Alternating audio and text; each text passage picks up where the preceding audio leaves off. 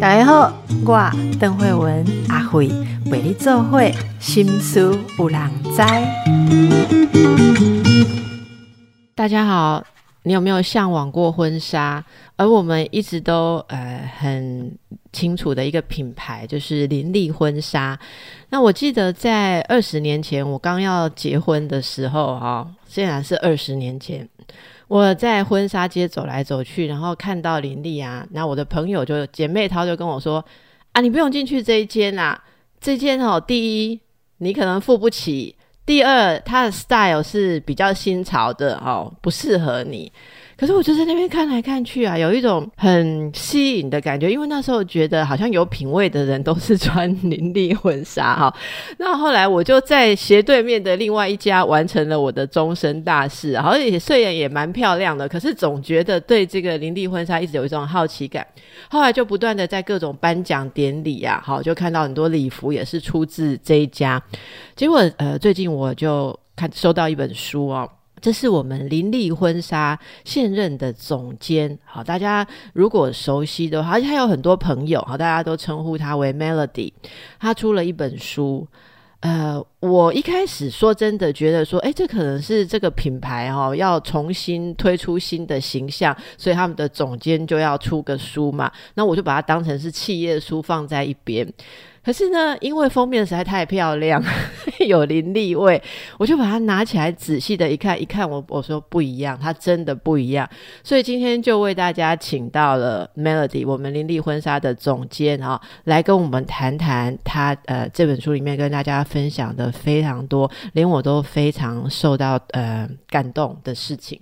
好，欢迎我们的 Melody，Hello，邓医师你好，各位听众大家好，我是 Melody。Melody，你刚刚听了我的前言哦，有有没有 你要回应的？就有点感动。然后我们搬到那个仁爱路，大概就是二零一八年的时候，已经到四年了。然后也是我们婚纱一个转型。那因为台湾的婚纱文化其实很特别，也是我们自己本身延伸出来的商业模式，也影响了亚洲很多不同的国家。然后有一个事前拍摄，因为它主要。把这个商品庶民化，因为其实在国外的消费其实是非常昂贵的。然后我们只是希望可以为大家用最庶民化的方法去圆梦。是，呃，就我们就从这边开始谈呐。这次会想要出这本书的动机是什么？其实我在去年我办了一个义卖画展。那因为呃我在画画的过程里面，我大概画了十年左右吧。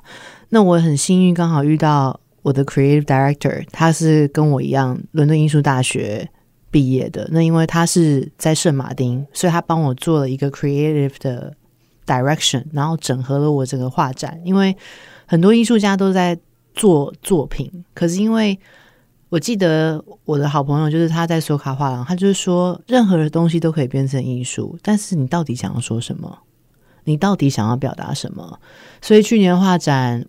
我刚好跟他一拍即合，就把我的画开始整理成文字，因为我自己本身对于文字很热爱，就是除了时尚以外，或者是美或艺术以外，然后我就开始整理，然后我们两个就来来回回这样改来改去，就把我的画整理成文字，然后开始有很多的一些我自己在在内化，就是到底我那时候为什么会画这样的画？原来很多画我。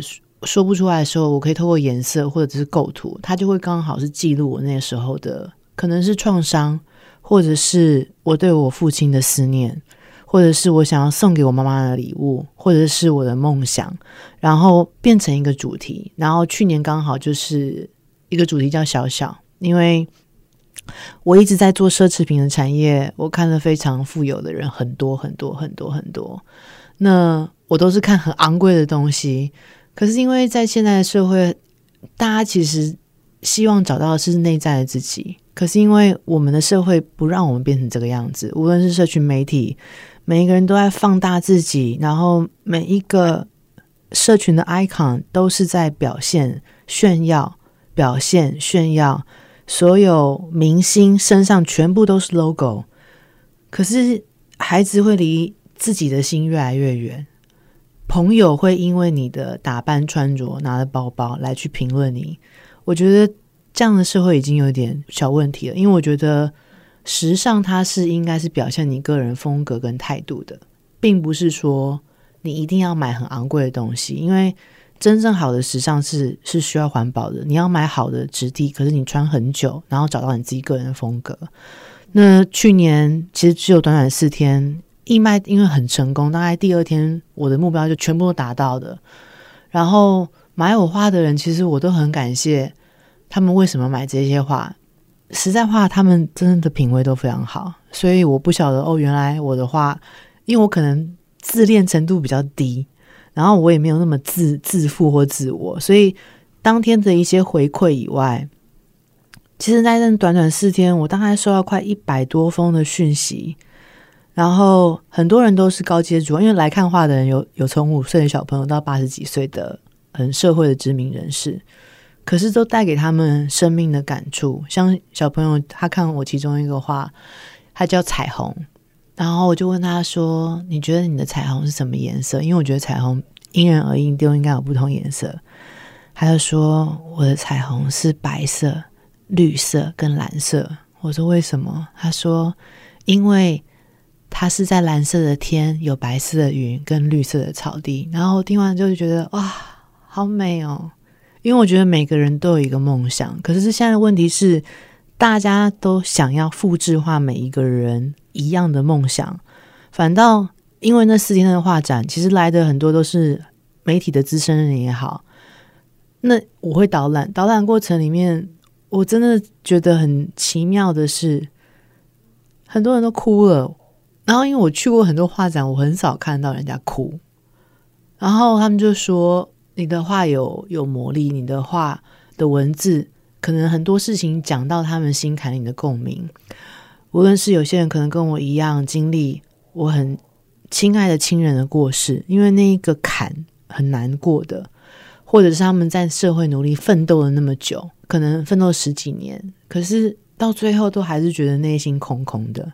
我觉得他们的那些回馈，其实带给我很多感动。然后累积到去年五月的时候，想说原来我的故事可以带给那么多人感动。我希望这个内容可以成为他们的安慰，然后也借由我可能是大家觉得给标签的一些二代，或者是我有很知名的母亲之下，我也是一般人，我也有我的情绪，我有我的喜怒哀乐，然后我也会生病，然后在生命的过程里面，特别是我觉得。我很感谢欧普拉跟哈利王子，他们在去年 Apple TV 出了一个《The Me You Can't See》，然后他们真的把内在就是心理层面的一些病状开始提出来，然后他们也给我勇气，让我开始去了解我自己的忧郁症的来源，然后了解我应该怎么去治疗它。因为我第一次发病的时候，我已经完全失控了，大概是十年前左右。然后我干爹带着我去荣总看医生，我根本不知道我在干什么了，我根本已经不是我自己，因为我是独生女，我长期都会忍耐，然后忍耐到最后，它其实会爆炸的，然后我就不晓得怎么去找到那个 balance，那个那个均衡点。然后其实那几年有忧郁症过的人应该知道，那一段时间会是失忆的，所以我几乎。记不太起来，然后我非常努力的想要变好。那这一次大块文化其实是我选的出版社，也是我最喜欢，因为我觉得在我阅读的过程里面，我觉得阅读应该要帮助我生命的改变跟蜕变。然后刚好那时候，除了好先生的工作的 DNA，还有我看到了欧阳靖的书，他面对他失去的父亲，他去慢跑，然后我也效法了他。那我也希望这一次我可能书的小部分。可以帮助到目前越来越多心理受创的人或受伤的人，然后好不了的人，然后帮助他们可以走出来。因为太多人想要放弃生命了，然后太多人太年轻的小朋友因为不快乐，父母的父母的期望值，我觉得太早了。那我觉得我希望可以帮助他们，帮助女性或者是男性。我觉得。给自己一些空间，然后多认识自己，然后找到一个生活的 balance。是，呃，Melody 其实刚刚这一段就让我们已经先知道了书里面有哪些部分，我们就来带大家感受一下，因为大家都会很想要像你说的这样，能够嗯找到自己的内心、自己的方向。可是是怎么做到的？大家就好奇了啊！其实你刚刚讲到很多的部分，嗯，你在书里面写到，很多人都会觉得。呃，你有那样子的母亲，好事业那么成功的母亲，母亲就是林立婚纱的创办人，好，也就是一手建立这个帝国的人嘛。那作为他的，你是独生女，对不对？呃，我是独生女，但是其实我应该有个妹妹，可是她早产，所以她就不在了。但如果她在的话，我应该会很开心。我们俩可能长得很像吧，但我还是时常思念他。呀，你看，你用你希望有一个妹妹来回答你是不是独生女这个问题，好，呃，可见那个那个感受，呃，一方面可能呃比较没有兄弟姐妹的陪伴，另外听说你的母亲对你是，你在书里面写的是她的关心是用呃可能是纠正跟批评来表达，好，然后呃他呃不知道怎么去。当一个妈妈，你常常要去想说，母亲当然是爱我的，可是为什么说不出一句柔软或温柔的话？好，那那送你去国外念书，栽培你那么多，可是为什么他就是呃，都好像急着？你的你们的说法是说补学分，对不对？我看到书里面这段觉得很有趣。妈妈说小时候没有陪伴你成长，因为嗯，他们离婚是把你送到祖父母那边嘛，所以等你又跟妈妈重聚之后，妈妈有点补学分的心态，所以常常要打造你，这就造成你心里面其实虽然一直相信妈妈很爱你，你是宝贝。可是你没有办法呃感觉到那个温柔啊，这个过程是怎么样？我觉得第一个在六岁以后，可能突然没有跟我父母亲生活的那一个冲击，我觉得就我现在看的临床心理师来说好了，因为每个人都会有潜意识的状态。那因为我小时候太小，我不晓得怎么面对这个哀痛，所以他说大脑有一个保护的机制，就把它锁起来了。然后因为其实这是在写书，其实写一半的时候我真的不想写了，因为好痛苦。然后我才回忆到我六岁的时候，我每一天思念我妈妈。然后因为我有个小玩具，可是因为我不敢讲，因为我妈妈那时候会生气。我妈妈是很传统的台南女性，然后是爸爸那边，爸爸那边的，我是跟爸爸那边的祖父母住在一起。然后他那时候没有办法认同我妈妈离开我父亲这个这个状态。所以他那时候其实就是一个很愤怒的状态，所以我都很安静，我都不敢哭。可是其实我很想哭，然后每天晚上我都不敢哭出声，我就用被子盖住我的脸，然后只滴眼泪。可是我想我妈的时候，我会按那个小丑的鼻子。然后因为我没有跟我父母亲一起长大，然后其实每一个人成长就像一个树好了，他会一直需要修剪，一直变变大变壮。可是因为他们不在我旁边，所以他们其实不了解我一直不断成长的改变。然后我觉得东方的社会或者是亚洲的社会，有一点是很不能够说出内心的感受。很多人都会说话，可是他们的心灵是一个哑巴，他们没有办法把他的感受沟通出来。我曾经也是，我是因为到了美国之后，我的美国妈妈本来就是一个文学素养很高的人，然后到了那边，她才开始启发我怎么去把我感受说出来。那我觉得我妈妈可能就是这样子的案例之一，很多父亲其实也是，因为其实。书那时候七月三十号上架，我的客人就立刻买了电子书，然后他就截图给我，他说我从来不知道原来这世界上有一个跟我一模一样。他也在说他跟他母亲的关系，他也明明很爱他妈妈，他也是独生女，可是为什么就是我们沟通永远都没有交集？那我这一次出完书，其实我已经不是书里的主角了，我会试用一个旁观者的角色，在读这本书的时候，我突然发现。哦，原来这一切的安排都是我母亲细心的安排。然后我第一次打从心里的很感谢他，因为我知道他一路的辛苦，我也知道他有他的梦想。因为我觉得我们灵力不替就是他的梦想。然后，因为他热爱创作，他时常跟我讲说婚纱真的很美。因为有一天我觉得很奇怪，怎么怎么会有一个人对一个婚纱热情成这个样子？我们我们让大家也先回味一下自己觉得婚纱是属于那种天堂美好的那个世界。今天我们访问的是林立婚纱总监 Melody 黄香云啊。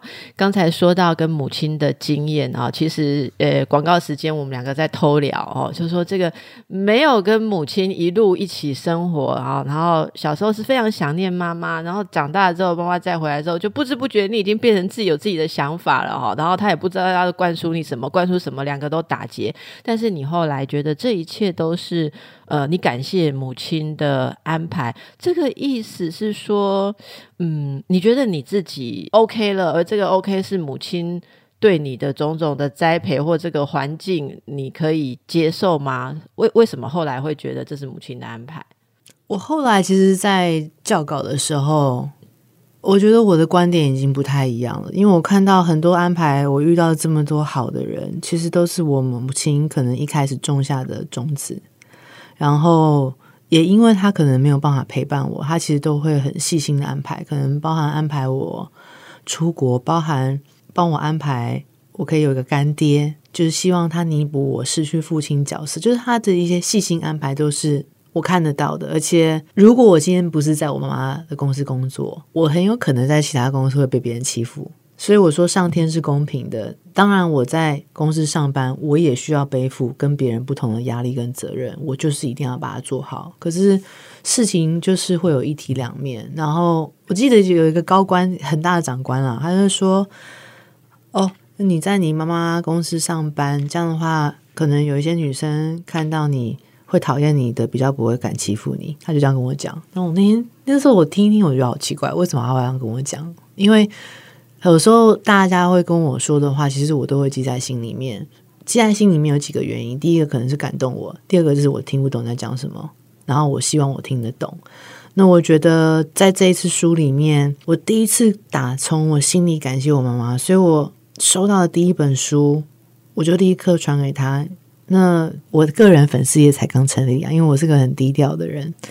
然后我把我写给我妈妈的内容 PO 上去，其实我感谢他给我空间去挥发跟发挥，就是我的创意或者是我要做的任何事情，我都可以去做。可能把我们公司呃做好所有 data data 的建立，做好 ERP。做好官网，然后做好教育的训练的制度，带读书会，就是这些东西，就是我有空间去发展。可能在其他大企业好了，他就会次层层关卡，光一个指令就要签合，签合要十几回。那因为我们家是独资，所以不用有那么严谨的步骤。然后当中我也有很多犯错的时候，可能刚出社会满怀热血。然后就觉得哦，我要做自己，我要做自己。可是做自己也要有一个道理存在。这个道理是什么？我觉得要礼貌，我就要懂得尊重。那是人跟人之间一个相处很重要的重点，而不是我喜欢有什么不行的。大家其实其实，在这个地方对你有一个很好奇的地方，就是关于接班这件事，你有什么想法？你们、你们、你跟你的那个 creative 呃创意总监哈，你如果书是你们两个来来回回一起弄的话，你们自己下了一个很，他不是帮我弄书，他只有帮我弄我画展，就是最后画册的文字。好，反正不管是谁来，是你自己用了这样的标题，还是说跟你一起的编辑，我觉得这个标题很吸引人啊。这样感谢大快乐。对，书的第三部哦，二代之路哦，这就是你要你你告诉大家说，其实你要撕下的标签之一嘛哈。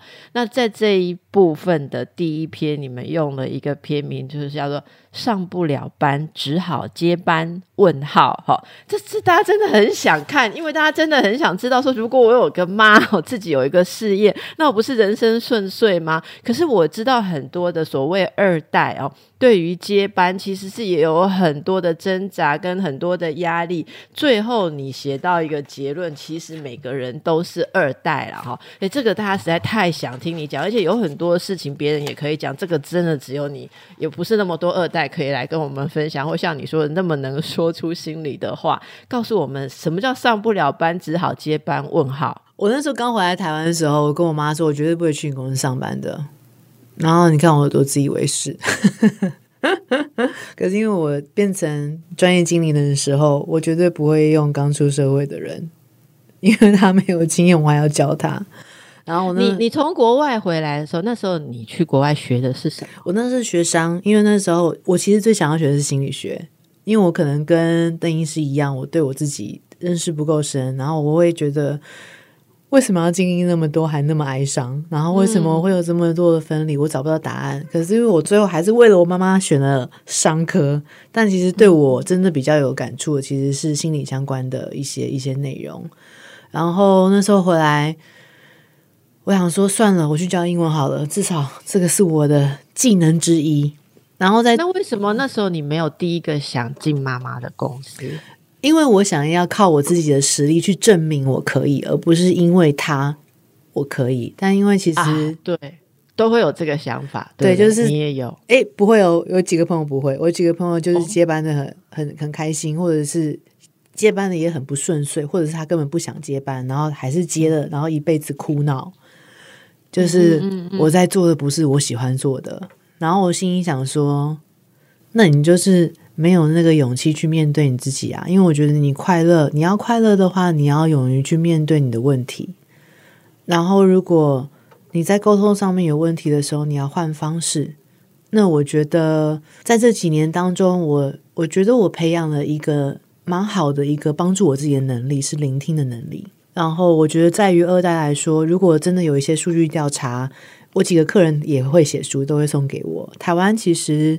的经济体系是靠百分之七十五的中小企业撑起来的，可是政府只会 focus 在大型企业或者是电子科技产业，不像韩国，他们知道文化创意产业是一个很大的商机，所以他们非常聪明的从音乐、从从从连续剧去置入他们的所有的商品，让它全球化，然后里面的人也非常努力的去锻炼自己的技能，无论是演技、歌唱技巧还是跳舞技巧。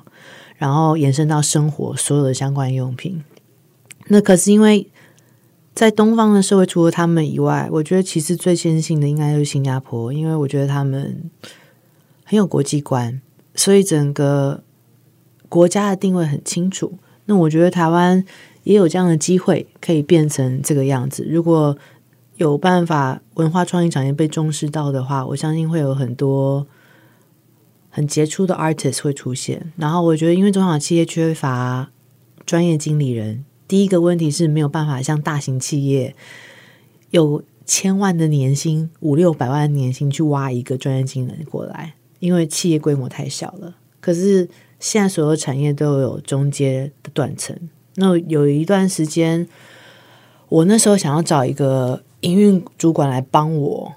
我就第一次，我还不敢打副总哦，我还不敢打总经理，我怕那个薪水太高。我就打营运主管，应该是我们公司在一零四有史以来应征履历像雪片般的飞来。我大概三天，我大概收到三百七十几封应征履历，我自己都吓到了。代表几个事情：一，这一些中阶或高阶管理人，他们可能没有工作了；然后第二个，他们可能想要转换跑道。然后第三个，他们可能想要回来台湾，因为有一部分他们可能就是在海外工作，特别是中国，因为他们在那边已经不被需要了，所以他们有也回来。等一下，稍等一下，所以这个是后来你已经在征人了嘛？哈，那回到刚开始你刚回来的时候，你自己想要去别的地方上班，不想进妈妈公司的时候，发生了什么事？我那时候其实，哎，确实我在其他个公司工作过，然后书里面其实也有写到。然后我觉得不想要回来，是因为我刚回来的时候，我就觉得好奇怪，我明明就有名字，可是我连去吃喜酒的名字都是林立的女儿。然后我就觉得林立的，不是林立的千金，可是我都用千金这两个字。可是我的那个座位标啊。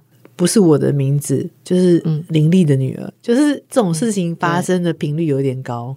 是，那我就觉得好奇怪哦，因为明明在美国，她就是 Melody 的妈妈，但是为何我回到台湾，我就变成林丽的女儿？想是。想想象下来，就是我们两个在不同的国家知名度不一样，所以我妈妈在美国的时候，她是 Melody 的妈妈，我就觉得还蛮有趣的。可是因为对于那个标语，我觉得很奇怪，因为我觉得每一个人在成长的过程里面，一直都是在自我探索。我觉得在任何一个阶段都是，然后是一个永无止境的学习。然后我觉得，当我们越认识自己的时候啊。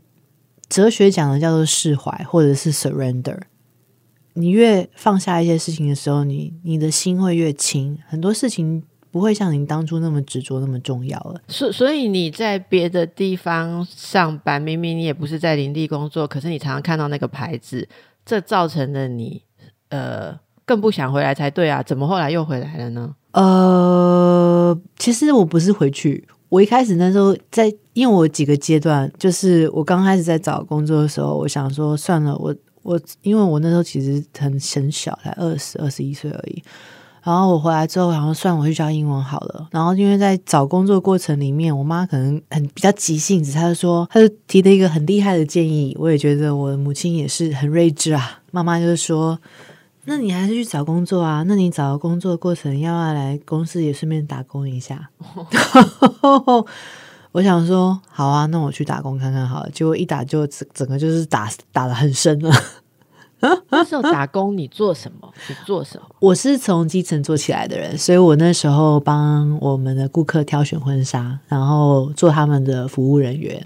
然后因为我算是学习力蛮快的人。我那时候还不晓得，我学习也很快了。然后我很喜欢服务人，这种很奇怪的那种感觉，我不知道为什么。我从在美国去那个日本餐厅夏夏天打工的时候，因为我一开始就去洗碗嘛，当 kitchen helper，因为我不会煮饭。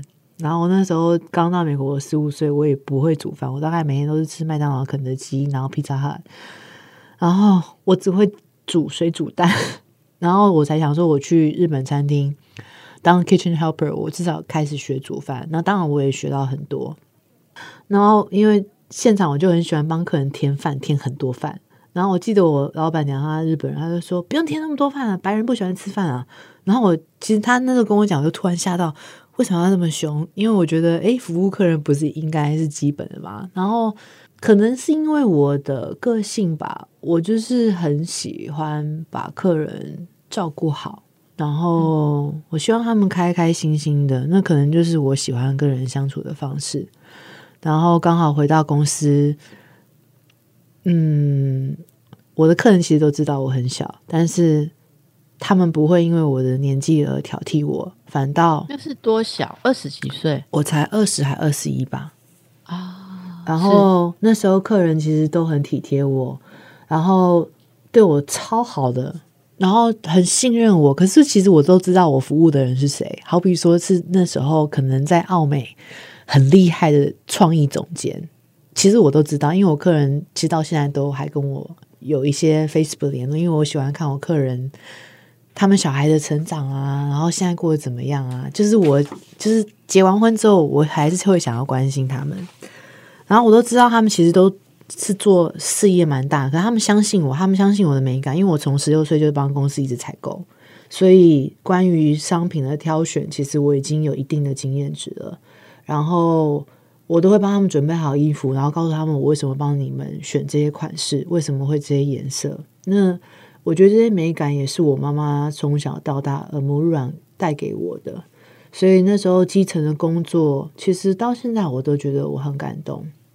嗯，所以你喜欢你喜欢这个工作，就虽然那时候以为只是去打工，但事实上你发现你很擅长做这个。我很擅长，我很擅长做整合，我很擅长做 sales。对我应该在我们公司算是前一两名的 top sales。对，所以那就没有理由不留在那里啦。对，可是因为刚去的时候有太多资深的人员。那因为我是小老板的小孩，不会有人想要跟我当朋友的哦，真的不会有人很想要围绕在你旁边，因为以后你你是老板呐，所以应该要赶快跟你打好关系才对，不是这样吗？我那时候只能成不能败，我败是应该，成也是应该的。哇，好大的压力哦，这是二代的困扰。那你有经过那种戏剧里面演的那种腥风血雨，要扫带上一代的老臣，然后建立自己的工作团队吗？我有一个我永远不会忘记的经验，然后他是那时候我也还是基层人员吧，然后我也知道他是谁，我也知道他在哪里，那我也知道他现在的现状。他那天 assign 给我一个工作，我妈妈不知道，我妈妈从来不晓得，因为我不会跟他诉苦的人。他那一天要我一个人把一整个楼层衣服的衣架每一件都换掉，哈，一整个楼层哦，就我一个人。然后我那时候在换的过程里面，我知道他在欺负我，但是我还是把它换完了。但是我觉得它是我一个蛮好的记忆点，就是诶，我有被欺负过。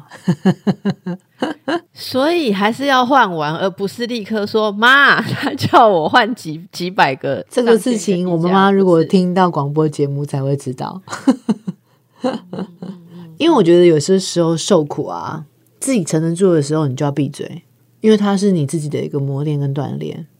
然后你要知道你的苦是什么滋味，你才有办法有能力去避免它，保护你自己，然后去跳过它。我我想听众朋友，大家可能呃听到，也许也回答了一些大家的好奇啦哈。其实我刚刚听到我的感触是说，不管是在哪里，即便是在妈妈成立的公司，轮到你手上的时候，一切也还是要靠自己哦。这这就是 Melody 的跟我们分享的这个经验。好，我们继续来请教我们的 Melody 啊，呃，那么你在很多的过程当中，其实也经历了。自己找方法哦，你你用了一个说法，说是金鱼游泳，是不是？金鱼游泳是什么意思？其实他是郝明义先生，他在工作 DNA，然后他其实给了职场的人一个很清楚的蓝图，然后他用三个不同的动物来比喻，然后最后一个是金鱼，金鱼其实就是高阶主管。嗯，在担任高阶主管的时候，你只能在海里面游。不然的话，你搁浅的话，你就是只有死路一条。那在海里面游是什么意思？它比喻的是具体职场上的什么状态？我觉得第一个他在讲职场的无限大吧，然后里面也会有很多竞争，然后金鱼也可能会受到攻击，然后金鱼也可以在里面很自由自在的畅游。如果你找到你的方法的话，嗯，但是如果搁浅的话，你就会很惨，就是。没关系啊，我们最终都死路一条。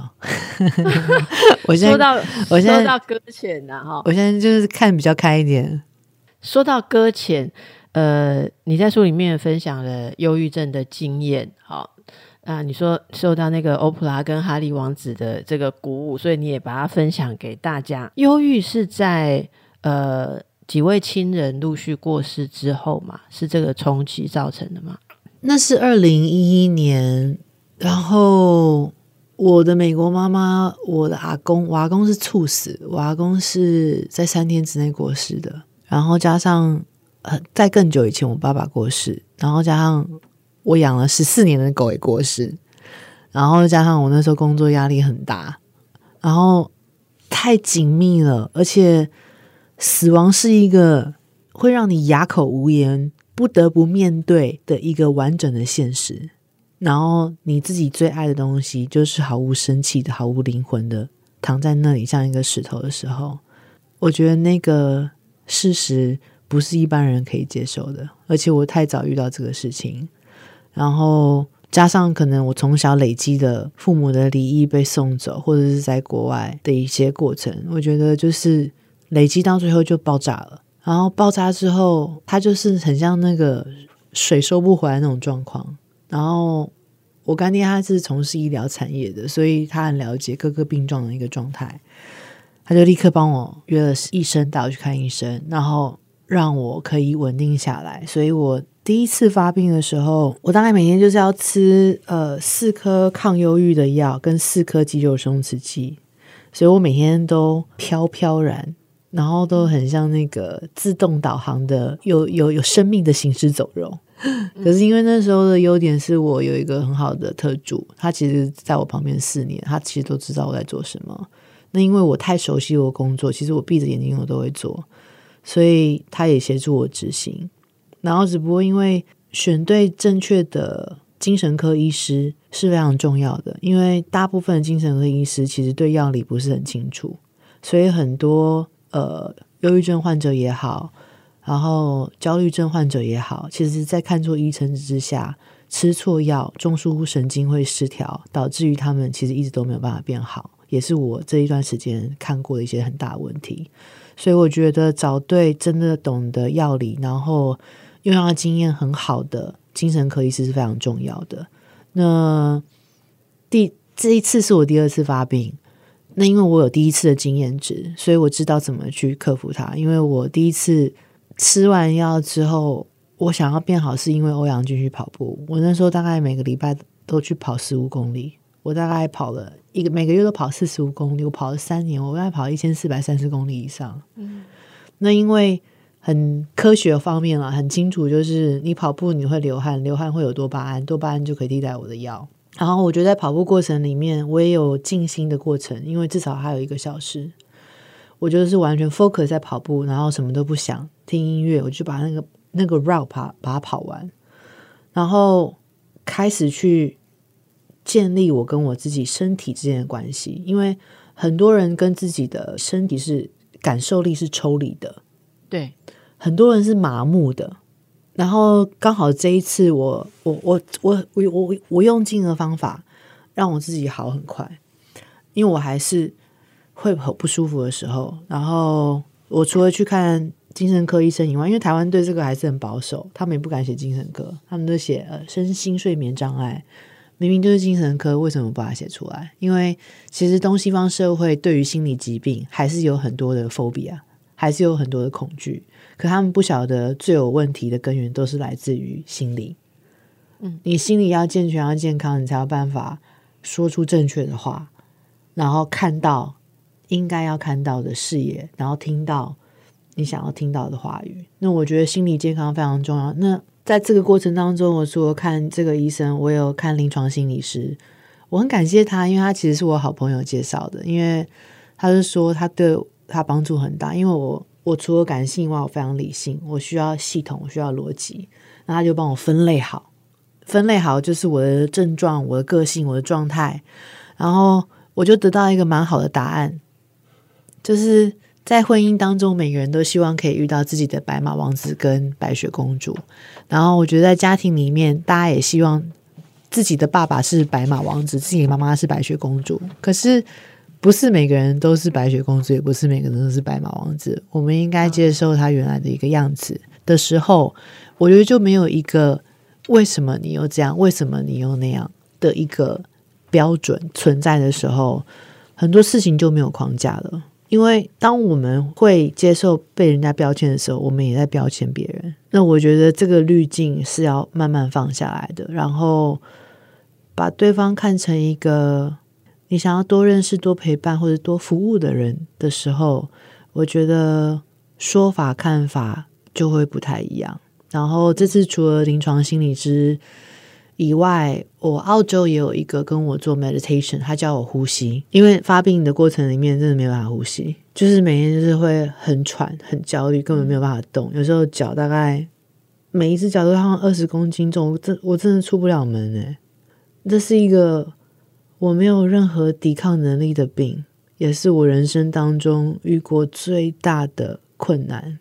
然后，可是每当我经历过它的时候，我跟我自己的关系就会更好，因为我更清楚我自己，我更认识我自己，用不同的方法。那我也很感谢我澳洲的那个像是 therapist 吧，他其实是一个，他叫 Satomi 桑，他是一个一个日本人，然后。Spirituality，他就是有一种感应的能力。那我不知道有些人有一些没有，那我可能就是感应能力比较强的。那他可以感受到我一些状态，那他就教我很多呼吸的方法，包含吐气或者是视觉的冥想。可能想在想我自己，可能躺在云上慢慢的休息，然后透过颜色来疗愈我自己。嗯，然后可能是粉红色、粉蓝色、粉紫色。然后还有就是呃药草的绿，就是他用很多方法让我可以透过不同的 meditation 来做。然后我另外一个瑜伽老师也很厉害，因为我很坦诚告诉他说，我现在忧郁症复发，我希望可以透过任何方法来调整我自己。那他在听完我故事之后，他就说：“你要用你的身体去骗你的大脑，他要我意识我身体的存在，可能包含到我的坐姿，包含到我的呼吸的快慢跟 tempo。然后这次生病，因为刚好我本来上一次发病，我累积很多年假，我可以用，所以我可以休息。然后我还我还有很多很奇妙的功课，我要看天空，我要去散步，然后我要去坐公车慢下来，然后我要去做捷运慢下来，然后我要去看连续剧转移焦点，这都是我以前绝对不会做的事情。然后还那还持续工作吗？这种状态下还要持续上班？我在今年四月六号已经开始工作了，但我还是没有办法像以前就是充电满满，每天就是八小时安排八个会议这样子。不是，那不是以前说你以前是超支吧？现在才比较正常吧？好像是诶，因为现在这次的复发复病，我的 功课好像是呃本土化跟在地化。本 本土化跟在地化，对，因为就是在搭捷运的过程里面，因为我可能在我们公司都看太美的东西太久了，然后每个人就是身材也都很好，然后每个人都是每天妆都化的好好美美这样子出席。然后当我去搭捷运的时候，特别我可能要去荣总，我要搭捷运去红线到荣总的那个捷运站，然后我就开始看每个人的穿着，我我就身上就是把所有的问号全部都钉出来，像个大灯泡。然后我心里想说：“ 这这衣服到底是去哪里买的？为什么选这个衣服？这个鞋子到底是在哪里买？为什么选这个颜色？天哪！他到底要去哪买到他尺寸的衣服？我都觉得我可以怎么帮他？哎，Melody，我跟你讲哈，我们节目差不多近尾声了，但是你最后讲的这一 part 真的是太棒了，你知道吗？”呃，虽然我们我非常希望，呃，在忧郁的这个奋战的过程当中啊，就是你可以赶快好起来，然后也借由你，你有跟很多人接触嘛，哈，每天到你们电影的人很多，那可以帮助大家心灵都能够好起来。这个部分你刚刚说的，我我我当然非常了解他多么的辛苦啊。不过呢，最后呢，真的我我说我真的是感觉到这个辛苦了。可是你在讲辛苦的时候，还是。那么幽默，所以我真的也是跟 follow 一下你的幽默，就是我们真的好好高兴，我们林立的总监可以做捷运本土化在地化，看到真正的人长什么样，不是你周围那些名模明星每天都是那个样子的。我们期待你会带给我们不一样的服务，好不好？你要你要找到我们没有办法塞进你们那个原本的那个完美框架的时候，我们就是意志力这么薄弱，我们就。就是意志力这么薄弱，然后会这样怎么办？你你要你要。真的，我觉得我相信，我相信你把你把这些整合之后，我觉得你一定会把林迪还有你自己哦，再再推上一个不一样的境界。我们非常期待那个时候一个一定要第一个来跟我们的听众朋友分享。好，那祝福你赶快好起来。然后大家听到这个 Melody 的分享啊，有没有觉得正向的能量满满呢？希望我们大家都能够一样啊，就是在我们自己的生活里面找到自己生活很好的方式。谢谢你，Melody。谢谢邓医师，大家，谢谢你，谢谢。